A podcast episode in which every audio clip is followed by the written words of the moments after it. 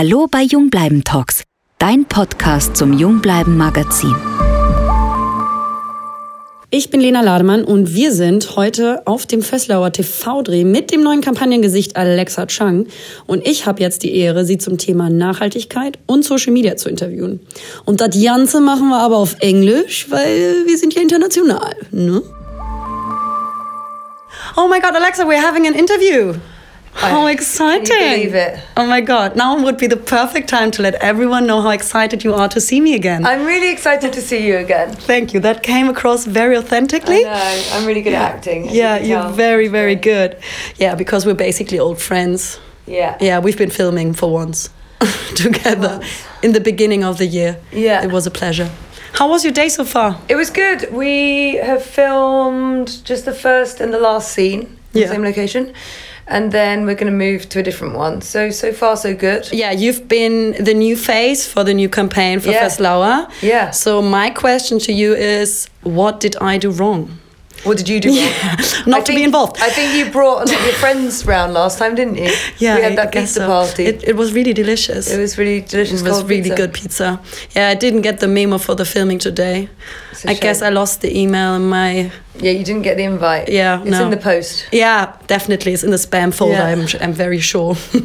so, how's it filming for a water brand for you? Is it any different to filming with other brands? Um, I guess it's more um, it's more practical in the sense that you are literally hydrating as you're going, which is really nice. Yeah.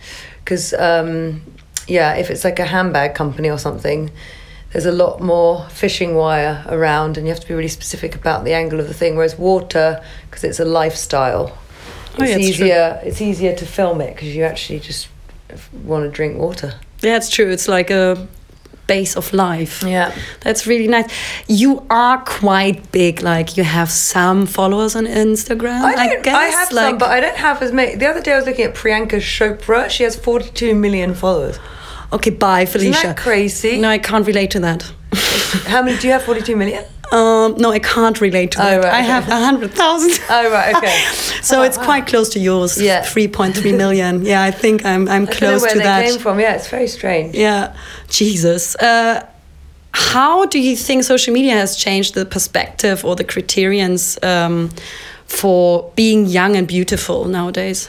Um, I think there's two different ways to look at it. One, as I was saying to the stylist today, Steph, earlier, because I have to wear a swimsuit tomorrow, and I was like, I don't really hmm. like my bum, like.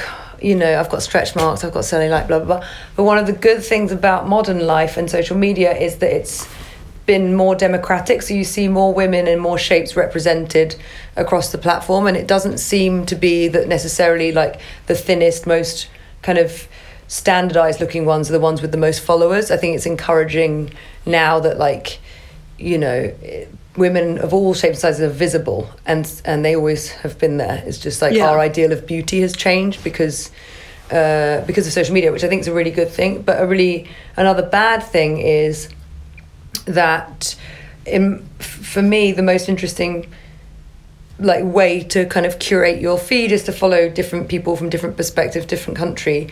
Whereas I find that homogenized look a bit um, of a drag. Like I feel like a lot of young women get a lot of stuff done to them, which I think Yeah. is like go for it, whatever your ideal of beauty is. But I just wish that like we've made so much of an advancement in representation and then suddenly people are just aspiring to look like again one type of face I know, it's So like a the body thing has Yeah. changed but now everyone wants that middle ground face and i just Yeah. i think i i think that's the effect social media has had on that But so it also affects yourself, as you said, like being because it does certainly for me. Like if you look around at uh, any kind of accounts, it also affects you naturally.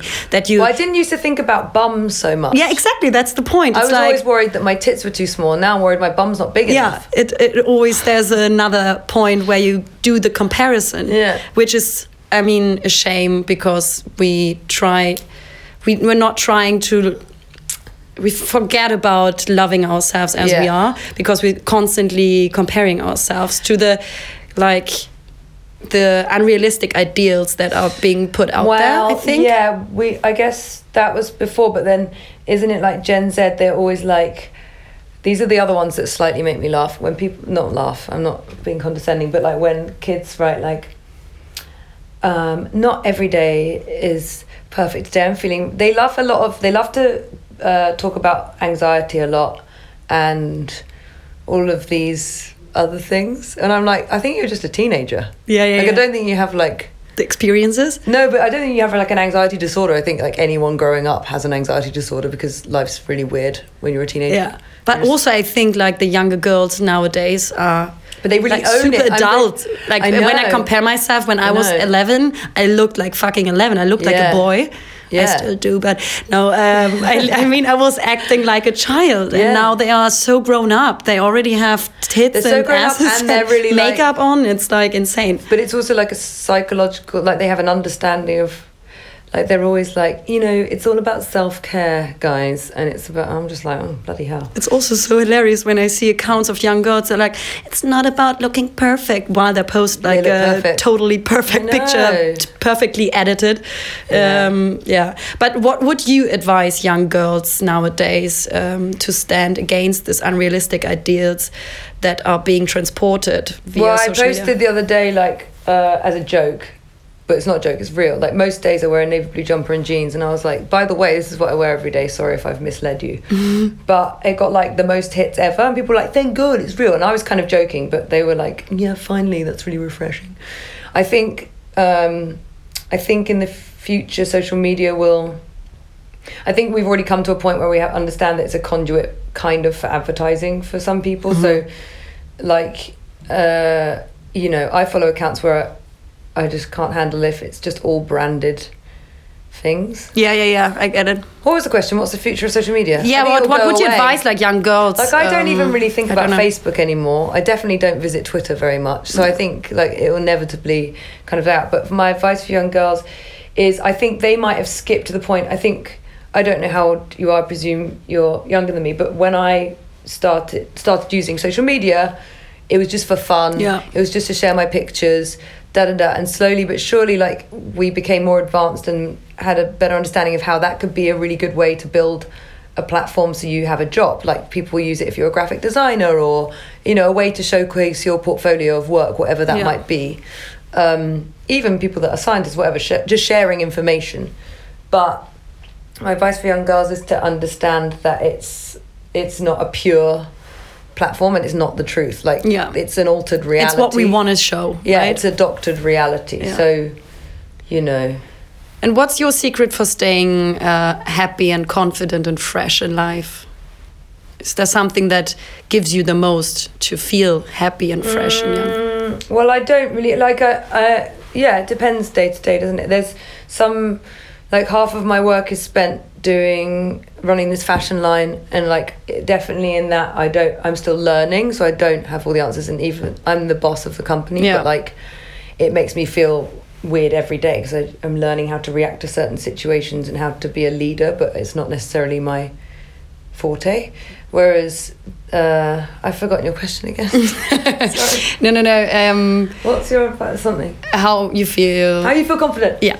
Oh, I think if you feel shit, do something you're good at for a bit, and then re up the confidence, and then make more daring decisions to try other things afterwards. So, for example, if you know you're fantastic at making a cake, Yeah. maybe make a Bake- cake make cakes. for someone that's going to be like, "Oh, this is delicious! You're so good at that," and then you can try something a bit more outlandish the next day. Yeah, yeah. I'm totally with that. So as we speak, right now we are in Vöslauer space in Vienna. Yeah. And the re- the brand itself, it really stands for sustainability Yeah. and uh, it's really innovative in terms. I came up that. with the tagline. I don't think they're using it still, but sustainable youth. I thought was a really good tagline for you guys. Why don't they use it? Because it's you're about sustainability and staying. So sustainable youth is the It's next. also good. It's, really good. It's a very good line. For you should get like activists and whatever on social media.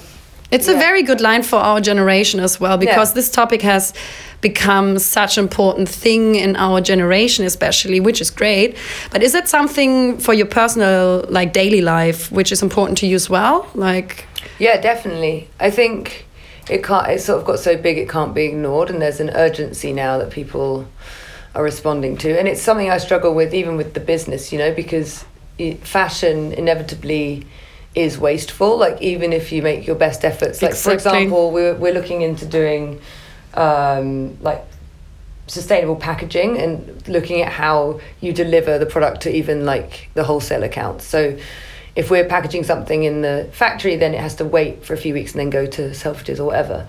But I was told that the we've got this packaging that's made out of like mushrooms or something, whatever. So it's like fully degradable. It's not plastic. That's It's awesome. like- yeah. However, it degrades within three months. So if you don't sell your stock, all It's- of your stock, it's gone. It's ruined. Yeah. So then that's wasteful as well because then you've.